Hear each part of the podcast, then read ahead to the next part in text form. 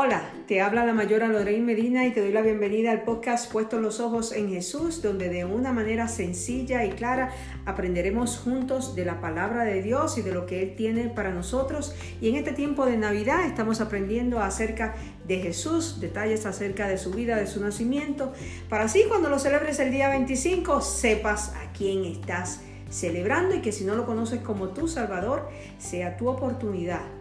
Cada día es tu oportunidad de conocerte como tu Salvador y Señor en tu vida.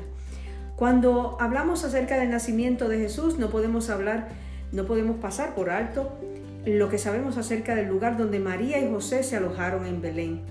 En Lucas 2.7, la palabra griega para mesón no es el término usual para mesón que quizás nosotros conocemos. En cambio, Lucas usó una palabra que denota más un lugar para alojar huéspedes.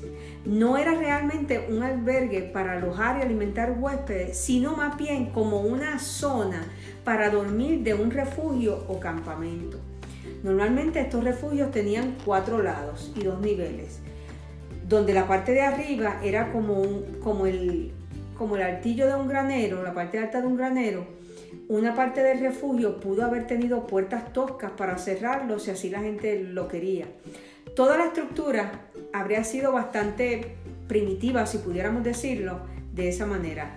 La clase de lugar donde los viajeros pasarían una o más noches en el altillo con sus animales abajo, en el área central, a salvo de robos y donde también guardaran sus pertenencias. Así que no era el lugar ni era el hotel cinco estrellas que quizás la gente piensa que era en Belén. Era un lugar donde era incómodo para una mujer embarazada, donde quizás habían animales y donde ah, era un lugar de protección, no era un lugar con las comodidades que quizás debería, deberíamos pensar que merecía el Hijo de Dios. Pero todo esto se hizo de esta manera para que se cumpliera la profecía de Jesús. Sígueme en este podcast. Si no lo has hecho, compártelo con otros que tú pienses que pueden ser de bendición. Continúa, continúa, te exhorto a que continúes estudiando la palabra de Dios y que continúes aprendiendo de lo que es Jesús, de quién es Jesús y qué propósito tiene para tu vida. Y recuerda, como siempre digo, puestos los ojos en Jesús. Dios te bendiga y Dios te guarde.